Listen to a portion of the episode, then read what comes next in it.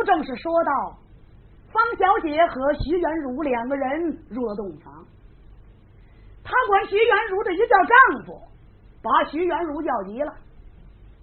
方小姐，我和你素昧平生，并无一面之缘，你为什么给我见面叫丈夫？难道说你不觉得脸红吗？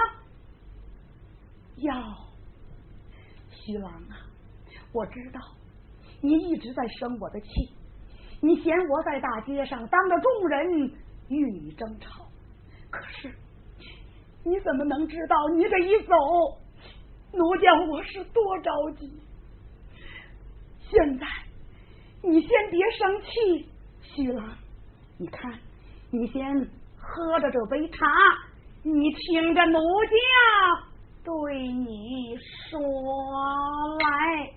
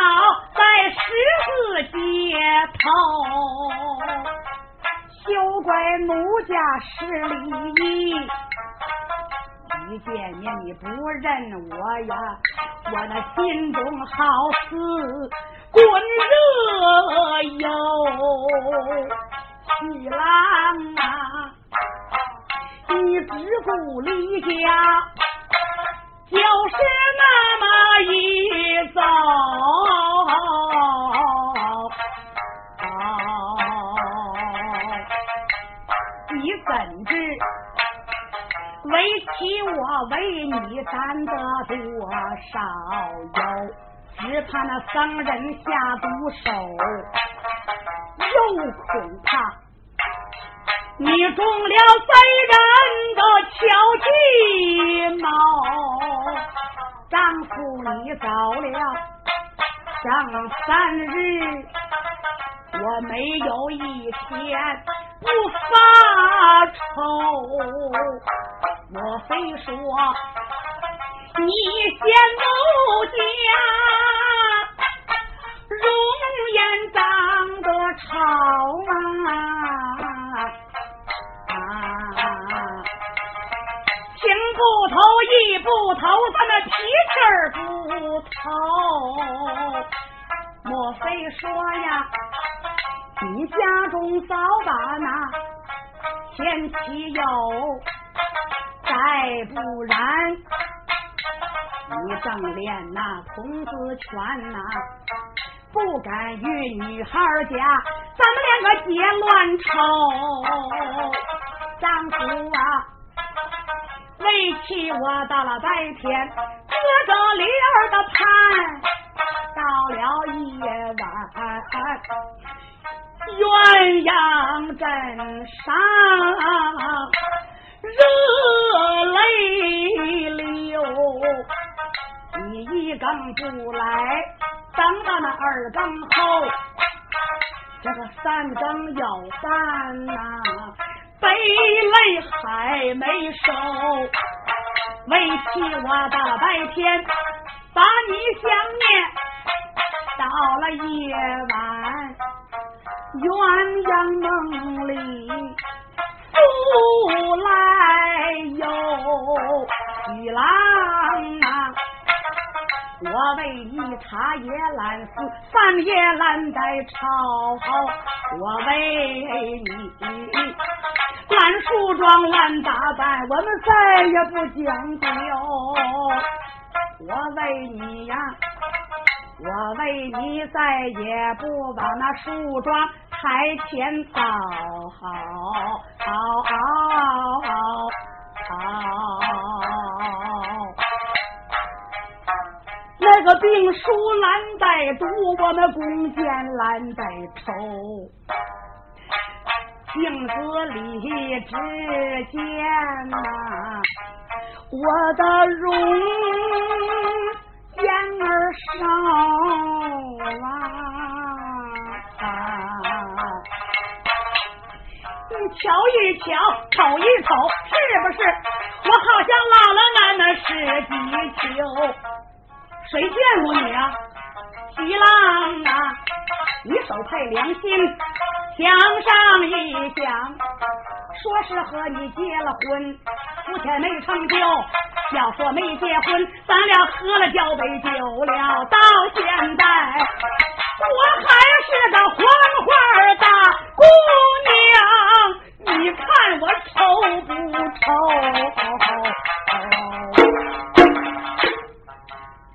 方小姐，你不要再说了。您说了半天，我一句也没听懂。我确实不认识你。其实徐元如是真不认识他，可是方小姐呢，一直认为他的许郎跟他开玩笑。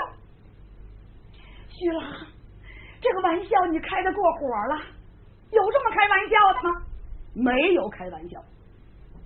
方小姐，我说的是真的。我从来没见过您的面，从来没到过你们老家，什么河南许昌，也没登台，也没打过擂，也没和你拜过天地，也没入过洞房。方小姐，期盼您当面说明吧。许郎，你真是明知故问。那好，我就把这事给你说说。方小姐就把。牛顺清如何到了河南许昌？两个人怎么见的面？擂台上怎么救的人？最后两个人拜天地入洞房。洞房花烛夜又是讲的什么话？又是怎么走的？追赶和尚一去不回头。我这才等你等了三天，你总是不见面。我和我的老爹爹千里迢迢，这才来寻你，来找你。徐郎，难道说事过几日你就忘了？你脑子有病啊！一点都不记得了呀！徐元竹听到了这儿，低头不语，心的话，听小姐这番言语，倒好像是我的师弟牛顺清啊，因为我的师弟。倒在我家，无意之中把我的未婚妻给拐走了。他自觉着欠我人情，对不起我。难道说是他倒在了河南许昌，报下了我的名，替我招下了这位小姐方翠萍？要不然他怎么能半夜三更撒谎说练童子功？怎么能一走了之啊？也罢，既然方小姐在擂台上终身就是冲着我徐元如许的，姑娘对我有情有义，千里迢迢前来找我，也罢，我此时不与小姐成亲配偶，我对不起我师弟，辜负了他对我的一片真心。洞房花烛夜，一刻值千金呐！这位徐元儒想到了这儿，满面带笑，因为他明白过来了，他笑了。方小姐，对不起，是我袁如做事对不住你，还望小姐多多海涵。呀，徐郎想起来了，常言说。人非圣贤，孰能无过？有过必改，善莫大焉。其实啊，我早就原谅你了，我早就不生气了。方小姐，多谢您宽宏大量。你看，天不早了，你我二人登床共寝，您看如何呀？徐郎所言极是。请娘子，请说了个请，两个人这才携手揽腕，宽衣解带，共登牙床。枕席之间，真可说甜言蜜语，如鱼得水，如胶如漆，如汤似蜜，如酥似水。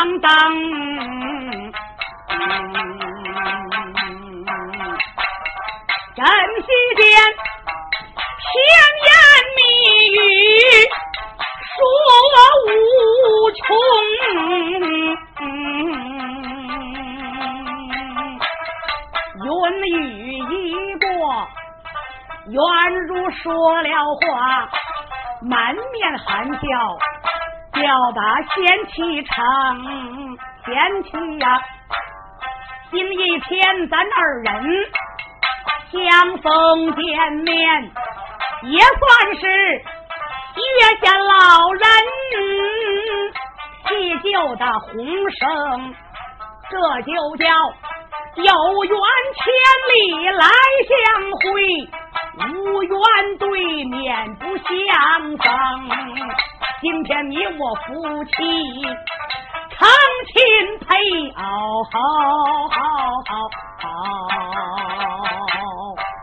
在其中还得感念那人一名。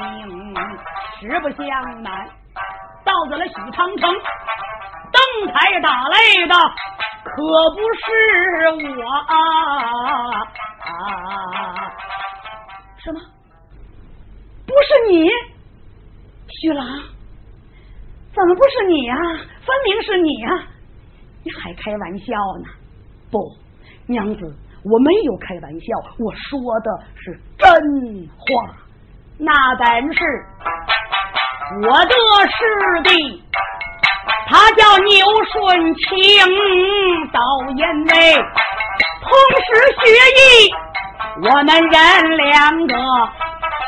我的师弟牛顺清，我叫元儒，他叫顺清，他是师弟，我是师兄，天下之大，无奇不有。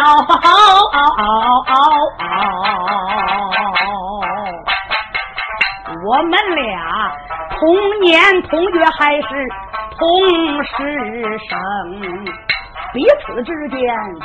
五官一个样，连我的恩师都分辨不清。到后来，他违反清规，师傅把他赶，他无家无业，无处把身容。我念他同时学艺，情同手足。山门外。休书又把那银子赠，我让他倒在我的家中，哪知道我师弟倒在我的家内，和我的二老爹娘见面相了僧，爹娘见得师弟的面，拉住了顺情把儿疼，他们说。那想儿想得肝肠动，盼儿盼得眼睛红，肝肠断难见面，这个眼睛红了也难以相生。顺清他一见此情何此景？心潮气出四郎勇，本打算拿出来了书信，让我的二老观看，又怕刺伤二老的心情，因此上来了个历代讨将把我冒充。是指望替我在二老的堂前把孝行，哪知道他生下好心，没有得到好报，在我家出了怪事一宗。他不知道我的表妹赵银娘是我的未婚妻子。我的表妹，我把她当做了他的表兄，天层上阴差阳错，表妹跟着他来学武艺，心也练，名也练，天长日久有了感情。八月十五中秋夜，他们二人饮刘伶，酒后无德，把那婚事成，醒酒后。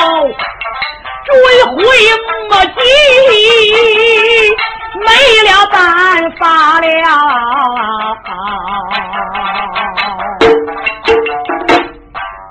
远走高飞，逃出我的门庭。到后来，我的哥哥高山上去送信，师傅闻听，怒冲冲，普天下传命令。到处里捉拿牛顺清，他让我奉师严命下山岭，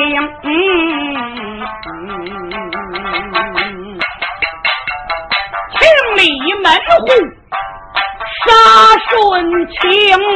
到后来，我们哥俩小树林儿相逢见面，我的师弟。跪在了尘埃，说了实情。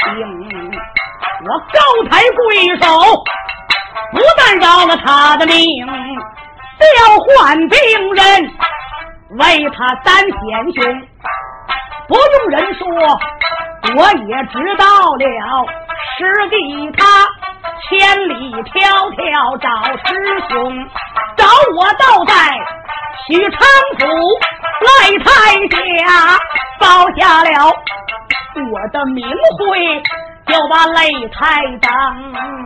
万般无奈，和你把唐代洞房内说连童子功，做梦了娘子情深意重。你找我冤辱。来到我的家中，今一天，咱们夫妻成妻夫妇，这就叫老天爷爷把眼睁。薛元儒从头至尾说了实话，方小姐在一旁又喜又惊。惊之惊，天下之大呀，夫妻不要，竟然出了这样的事情，他师弟就把师兄的未婚妻来拐，又报下哥哥的名讳，要把擂台上今一天，我跟他的师兄成夫妇，这就叫借妻还妻，要把我方翠萍。送了这个人情，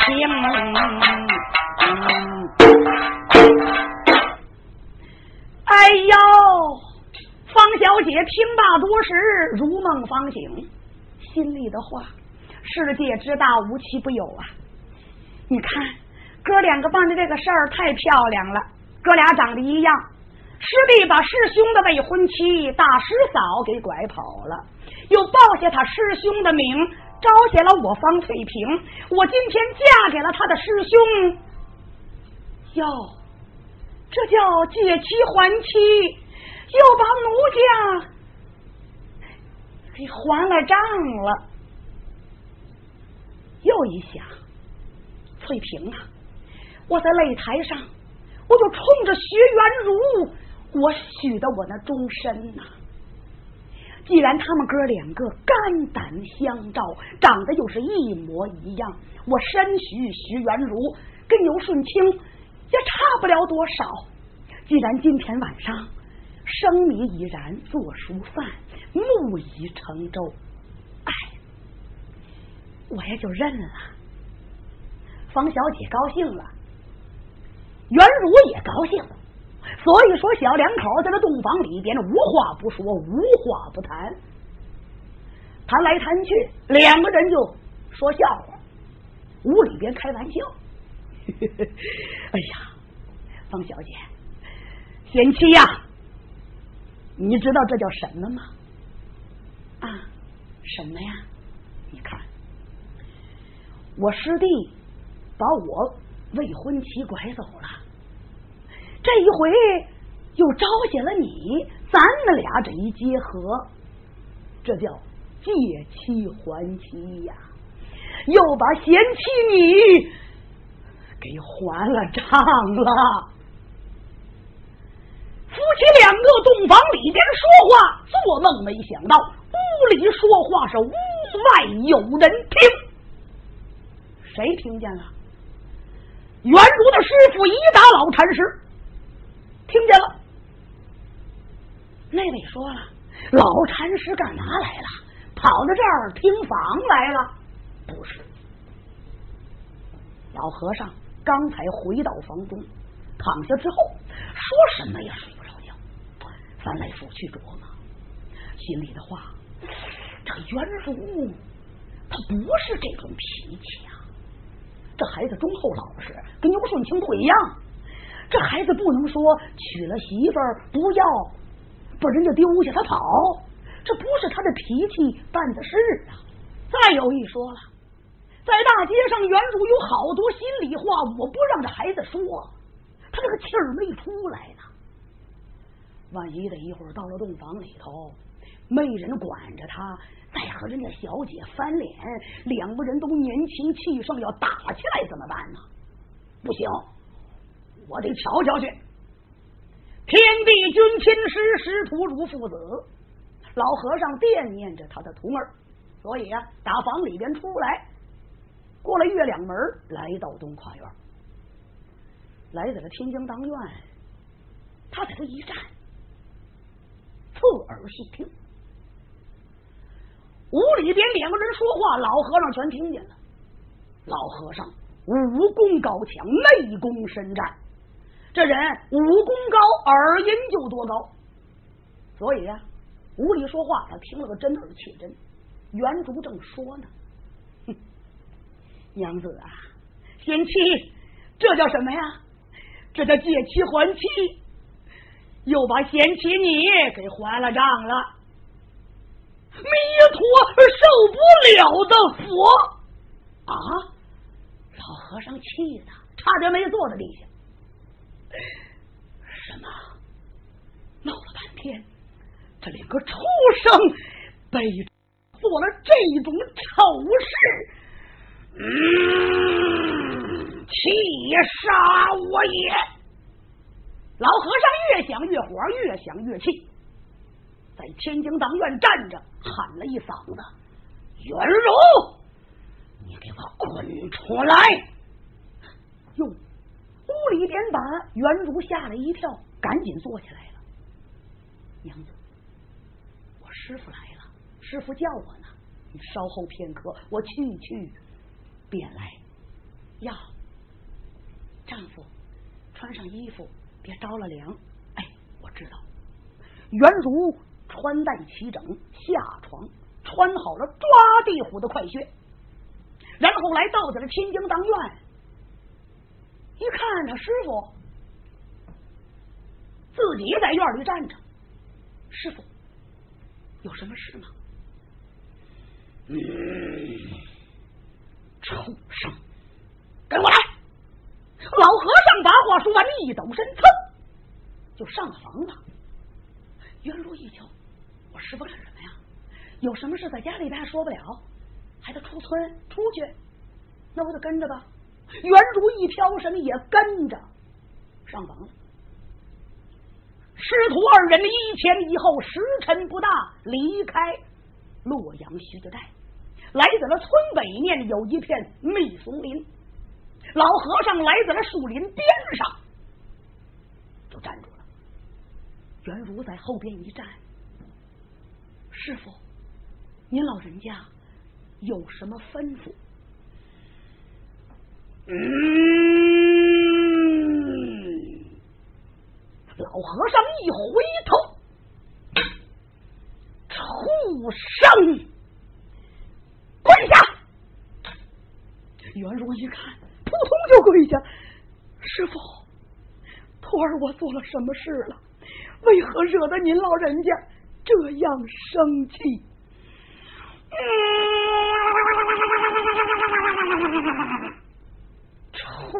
生！我一打算倒了八辈子霉了，我瞎了眼收了你这两个不争气的东西！你的师弟不遵师教，下山之后拐走了你的未婚妻，可你呢？你今天晚上又给你的弟妹两个人入了洞房啊！你刚才说什么？借妻还妻？拿人家小姐给你还账，哪有这哥两个来回倒腾这个的？这叫灭绝人伦呐！畜生，我把你个衣冠禽兽！今天我先要你的命，然后来再找那个畜生，一个也活不了！畜生，你拿命来！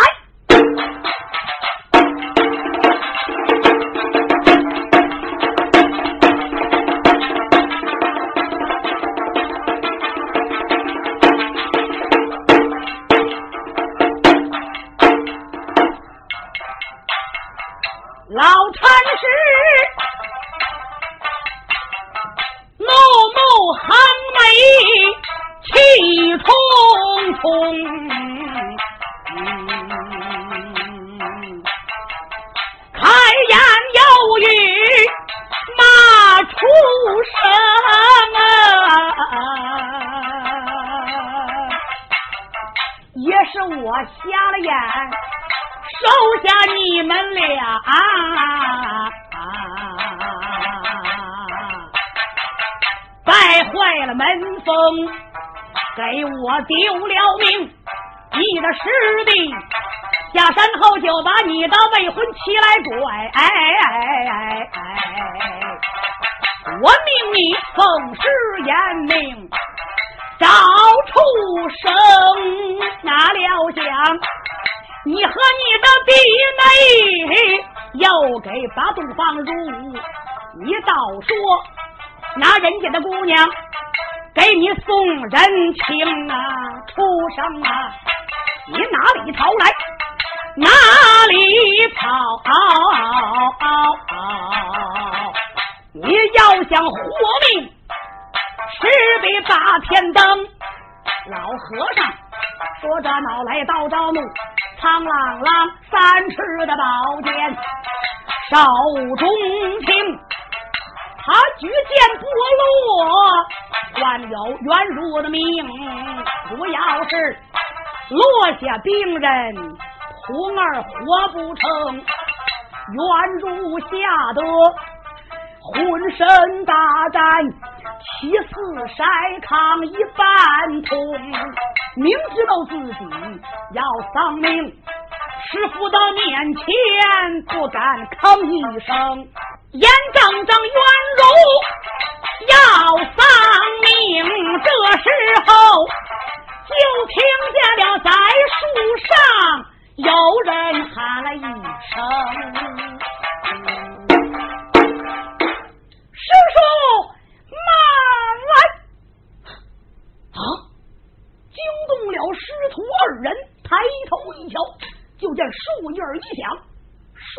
由打树上窜下一人，是那个要饭吃的花郎。袁如可不认识，老和尚可认识。师姐，怎么会是你呀？这谁呀？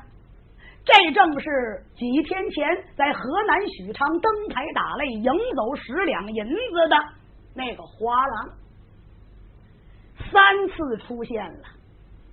他不是外人，十八侠客里边花郎排行在十一侠，十一侠客人送外号“千里赛豹英穷侠客赛活猴”，姓刘，叫刘世杰。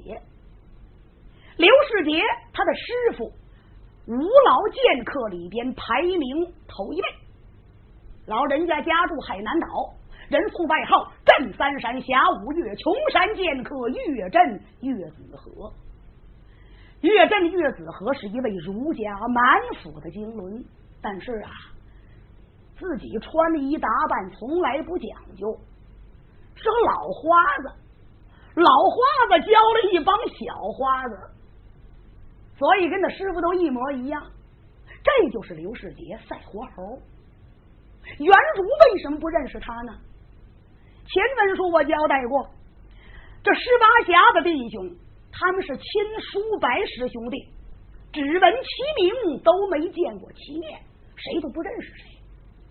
花子刘世杰回头瞧了瞧地下跪下的袁如，嘿嘿，六哥呀，师兄，您先别害怕。在这跪着啊！先等一会儿，现在是非常的时刻。本来呢，你是哥哥，我见面先给您见礼。不过眼下咱顾不了许多呀，我呀先把师叔这头的气儿给他消了。您呢，在这先跪着。虽然说跪着矮一截儿，他这个稳当啊，是不是？好嘛，他还说笑话呢。师姐，你什么时候来的？师叔，我早就来了。我问你，刚才的事情你都看见了？师叔，我不但看见，我还听见了。哎，我什么都明白。师叔，您老人家取息雷霆之怒，修法虎狼之威。刚才你老人家说了，你说你老人家瞎了眼。收了这么两个不争气的徒弟，倒大了霉了。师叔啊，要让我说，你老人家不简单，你真有远见。你收的这两个徒弟，天下难寻，地下难找，人间少有，是两位好人、正人君子。你们三教寺应该挂上双君子牌。火，这句话不要紧，把老和尚气的鼻子都歪了，一扒拉又回来了。弥陀佛，师姐，你找打是不是？哎，师叔，我我没有找打，我说的都是真话。你听我说，别说了。刚才你说什么？你说我三教寺左右应该挂上双君子牌，我问你，这君子牌给谁挂？这俩君子是谁？师叔，你先别生气不行啊！啊，我我我根本就说的都是真话，你大胆！行了，师叔，小侄我天胆、地胆、龙胆、虎胆、王八胆、兔子胆，我也不敢耍笑你老人家。你听我说，我一说您准不生气。老实说，这两个君子不是外人，一个是我的六哥徐元如，一个是我的七哥牛顺清。呸！好大的脸呢你！他们俩是君子？哎，有这样的君子吗？君子能把人家的媳妇儿拐跑了？君子能和弟妹入洞房？有这样的君子吗？你分明是戏耍师叔！师叔，刚才我说了，我没敢耍您老人家，您老人家先别生气，您听我慢慢的说，话得一句一句的说，路得一步一步的走，饭得一口一口的吃。咱们放下远的说近的，先说这位，我六哥徐元如，我那六哥徐元如在高山之上奉师严命下高山。天涯海角，为的是寻找我七哥牛顺清报夺妻之仇。后来两个人在小树林里边见面，两个人见面之后，我六哥没杀我七哥，反而给他调换兵刃。师叔，您知道他们两个为什么换的兵刃吗？因为我的六哥。念我的七哥家里的妻子身怀有孕呐，所以我那六哥心地善良、宽宏大量啊，不但给我的哥哥调换了兵刃，而且还替我的七哥去死。士为知己者而死，女为悦己者容。人家冒充自己，就是为了替自己在爹娘面前行孝。人家没错，怎么杀人家？大丈夫善恶分明啊！高抬贵手，这才饶了我们七哥。师叔，您老人家好好的想想，您说我六哥这么做，他算不算为君子啊？算不算？他这个倒也算是，他这么做也算是他有情有义。招啊，一个了。再说那个，我七哥牛顺清寻找我的六哥，来到河南许昌。偏赶着大明朝退了职的兵马大元帅方振，奉旨意为他的女儿立擂百天，择夫选配。我的七哥报下我六哥的名，替我的六哥招下了小姐方翠萍，洞房花烛夜。嘿嘿，我的师叔啊，我七哥真是好人呐，见美色而不起淫念。是说，盘古至今有几位坐怀不乱的柳下惠，闭门不纳的鲁男子啊！要叫我说，就是我七哥敢比柳下惠。花子刘世杰说的什么话呀？什么叫坐怀不乱的柳下惠，闭门不纳的鲁男子啊？传说呀，在很早以前。有这么一位赶考的举子，姓柳，叫柳下惠，赶奔京城赶考，行至半路途中是风雪飘飘啊！嗯，所以啊，他走在了路旁，发现呢有一个女子在道旁边快冻死了。柳下惠起了恻隐之心，就把这个女子啊抱到了破庙里头，解开了衣襟，用自己的体温。把这位女子暖活了，抱了她一宿，没起淫念。这叫坐怀不乱的柳下惠。闭门不纳的鲁男子是怎么回事啊？鲁男子是山东人，山东为鲁地。鲁男子是一位念书的学生，深更半夜在书房里边念书。六月的天气，外边下大雨。这时候门外头来了个女子来敲门，感情是他邻居家的嫂子。到了这一敲门，兄弟。开门吧，我们家房子下雨漏了，没法住人了。你哥又不在家，你开下门，我在你们家避避雨。明天天亮我再走，行吗？鲁男子在这屋里边一听，他没动，没给他开门。为什么呀？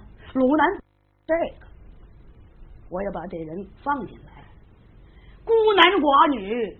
干柴烈火，物怪其然呐！万一的年轻人要是把持不住，要是有了越轨的行为，一世英名付于流水呀！干脆我不给他开门，这叫闭门不纳的鲁男子。花子刘世杰今天就说了：“师叔，有几个比得了柳下惠的？要叫我说。”古代刘下惠，当今我七哥哦，师姐，我问你，那么你怎么知道你七哥牛顺清跟方翠萍他们两个在许昌洞房里边没有男女之事啊？我这个，哎，师叔。既然如此，我就跟你实说了吧。我在老家接到我五哥武侠客月夜无影玉面哪吒刘凤龙的请帖。现在我五哥是大明朝兵马大元帅、三军总司令，官封护国王爵千岁，是想当年开国的军师刘伯温的亲孙子。这个您是知道的，所以啊。我接到我五哥的请帖，请我们九义十八侠二十七位弟兄赶奔北京元帅府，标明挂号，为的是平贼灭寇。在南方湖广洞庭湖君山县空城出了一家反王啊！这反王姓侯，叫侯天彪，插旗造反，自号天王。所以，我五哥身为兵马大元帅，重任在身，这也请我们。哥几个都得去呀，所以我不但接到我五哥的请帖，师叔，我同时还接到您的白牌转帖了。我一看，七侠客牛顺清是我七哥呀，怎么他把我六嫂子拐跑了？这还了得呀！咱们上八门没出过这样的人呢。上面写着呢，让我们除掉这个败类，杀了我七哥。我一琢磨，我不能贸然动手，我得好好的看看，试探试探他。师叔，我头次试探，就是在小树林，我七哥劫道，他不但没劫我，我劫了他了。我一看，我七哥心眼好，把全部的家当全都给了我了，八个小钱全给了我了。我一看，我七哥这个人不错呀，有情有义的，嗯，那是头次试探，二次试探是在河南许昌。我一看，我七哥牛顺清在擂台下报的我六哥徐元如的名，嗯，好哎，我心里话，牛顺清，你想干什么？你头一回冒充徐元如。把人家的媳妇拐跑了，二次又冒充，你想又干什么？好，我提前呢，我就钻到那洞房里去了。我心里琢磨，嘿嘿，七哥爷，当真的，你要是李代桃江和有了越轨的行为，休怪我手下无情，我非宰了你不行。您猜怎么样啊，师叔？我就在洞房里边，我就等着听着。那床上，嘿，小葱拌豆腐，一清二白呀！哎，好样的，正人君子，我打心眼里佩服他。后来呢，有老和尚捣乱在房上，我七哥以追老和尚为名，他跑了，我借此机会也钻出来，也跟着他。我们哥俩来在了城外，我来了个自我介绍，本来我们都认识，是不是？好几次见面了，我就说呀，七哥呀，咱们走吧，咱五哥请咱们呢，出头露脸的日子到了，哎，走吧，奔北京吧。可我七哥不去，他惦记着我的六哥，他说六哥跟他换了兵刃，每时每刻都有丧生的危险，我得上他们家找他去。我说七哥呀，那你也去，我也去吧。所以啊，我们哥俩呀，在外边盘旋了几日，这才来到洛阳徐家寨。我们刚想进村儿，哎，我一瞧，村里边怎么跑出两个人呢？嘿，您猜怎么样？听了半天呢，感情是我的师叔给我的六哥。师叔啊，现在您该明白了吧？难道说你们三教寺不应该挂上双君子牌吗？这不是俩君子吗？哦，老和尚聪明，听话听声，锣鼓听音。师姐，难道说你七哥牛顺清也来了？哎，来了。他在树林里边吼着呢，不敢见你。嗯，畜生，让他见我！哟，师叔啊，您比老虎还厉害呢，谁敢见您呢？我这七哥一出来，您就把他吃了，他不敢出来。没事儿，你让他出来，我见见他。师叔，想见很容易。但是您可不能平白无故的动手杀人呐！您的脾气，我师傅早就给我说过。师叔啊，大伙都怕你。老师说这么办，我七哥也来了，六哥也在，我也在此，三头对症。您哪不明白？问问哪儿？您可不能一见面举兵刃就杀人呐！师叔啊，咱们说了话可得算话呀！出家人不打诳语，诳语就是说了话不算话。嘿嘿，我不知道你老人家说话到底算话不算话？嗯，算话！我不杀他，我先问问他。好，师叔有您这句话，我心里就有底了。七哥。别在里边吼着啦，快出来吧！话音刚落，就听得树林里边有人答应了一声，声音洪亮啊！师傅，不孝的徒儿来也！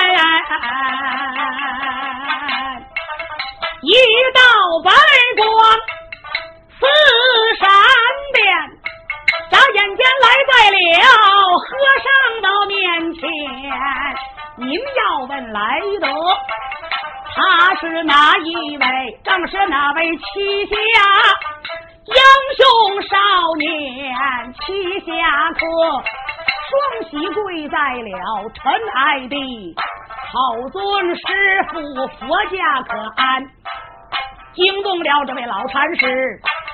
满山二目留神看，看见了两个徒弟都跪在面前。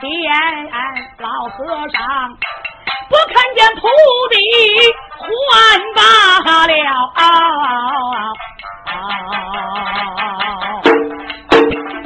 看见了徒弟们怒发冲冠，用宝剑点指开眼骂，骂了一声畜生，要你们听言，也是我一打双下了眼。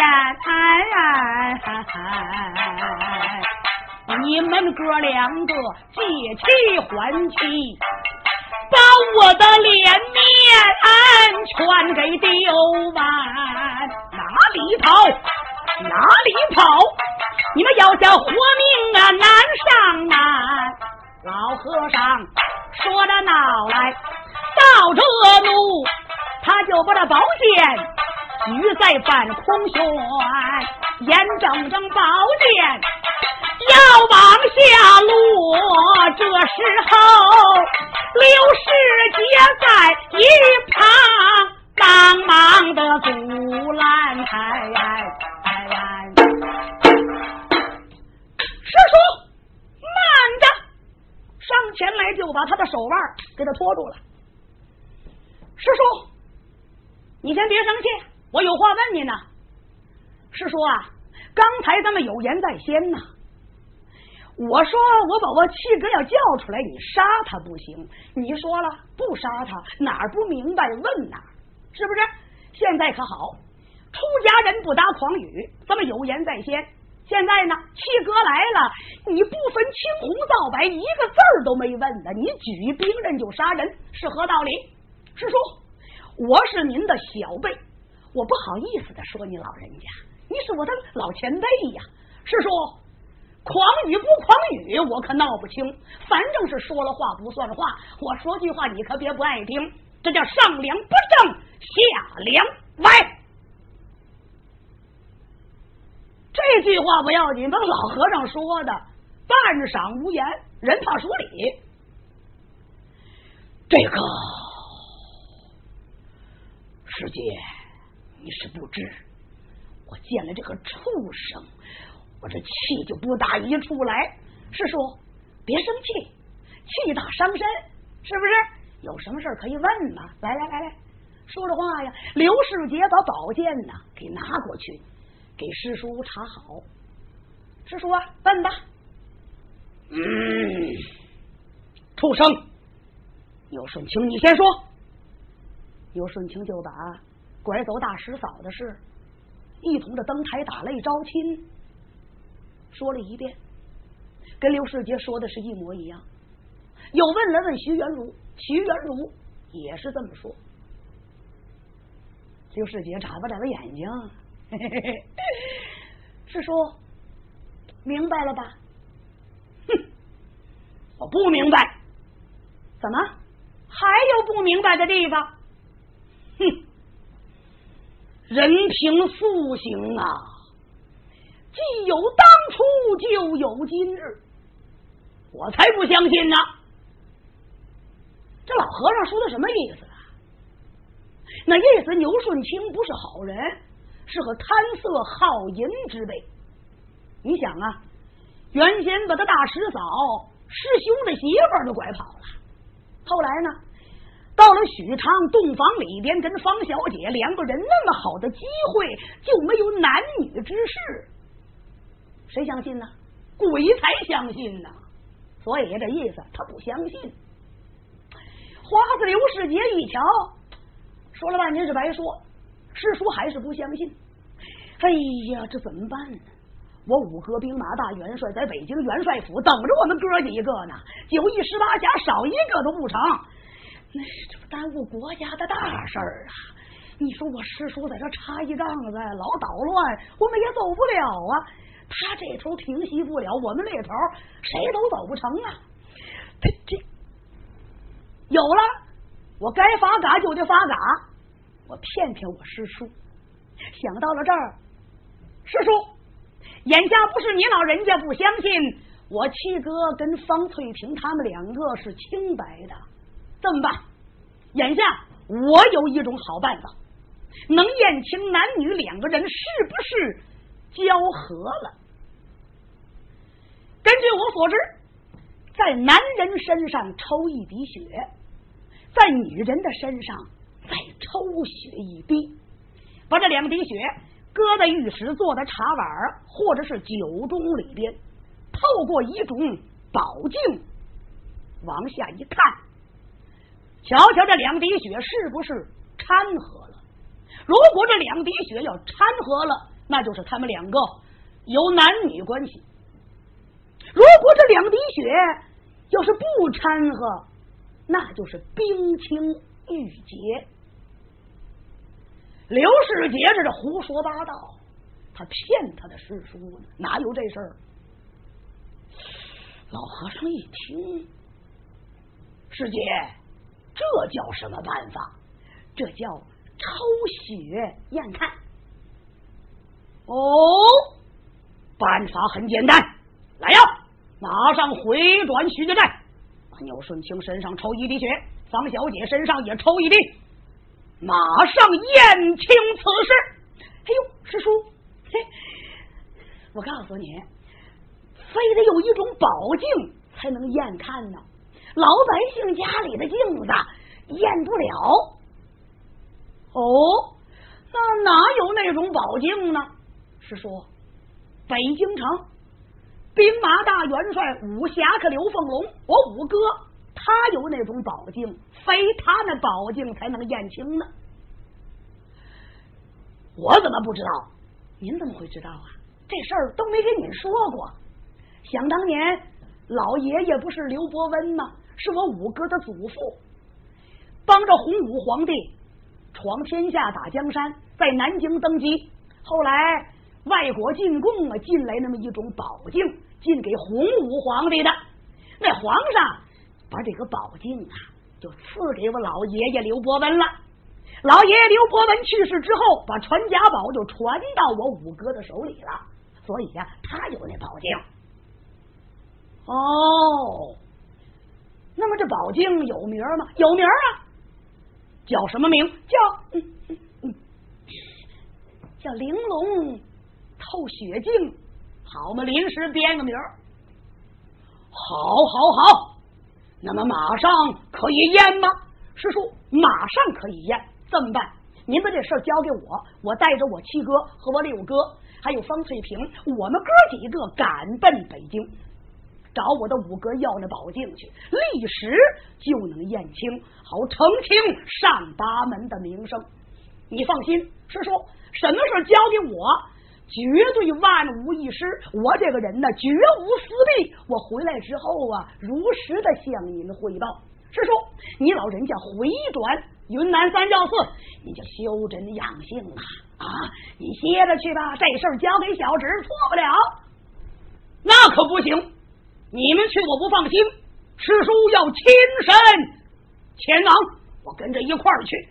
宴请了之后，我再回转云南三教寺，不为迟晚。啊，师叔，您跟着我们去呀？别介了，师叔啊，您也上了几岁年纪了，您就回转云南，您您歇着多好啊！您不要去了，少说废话，说去便去。得，刘世杰心的话，哎，该死的我活不成啊！这事儿我编的，根本就没有什么呃宝镜。我师叔也跟着去了，见着我的五哥子龙啊，把那宝镜拿出来。我五哥根本连个影子都没有，一句话要问的出了岔，好嘛！我师叔这脾气，到时候一瞪眼，蛤蟆的儿子不叫蛤蟆的儿子，我非剐了不行啊！哎。又一想，是福不是祸，是祸也躲不过。去吧，师叔，咱们爷俩去啊！混账，咱们爷俩去演谁呀？还是啊，那我七哥给我六哥在这跪着，也到不了北京啊！你说是不是？嗯，好吧，畜生们，起来，谢安师。小哥两个站起来，跟着师傅爷儿几个回转徐家寨。这个时候天就亮了，徐老员外摆上了早点，大伙都见了面啊！一看这场面，好嘛，哥两个长得太像了，怪不得出了这么大的错啊！别人看着还是小事儿，方小姐心里的话，哎呦，我以后可得精点心呐！用罢了早饭之后。老和尚就把这个事就说了，呃，我要带着几个孩子一同着方小姐赶奔北京，为国家出力报效。方老元帅点头啊，他同意。那老和尚也不能跟人家说实话呀，我带着你的姑娘上北京验血去，人家能答应吗？所以老元帅点头，就这样，老和尚一行男女五人。离开了洛阳徐家寨，赶奔北京城，这才引起了九义十八侠北京城聚会。丢太子就奉驾，狄龙换凤，十美闹洞庭。这段九义十八侠的第一部到此告一段落，请您继续收看第二部《丢太子狄龙换凤》。谢谢您的收看。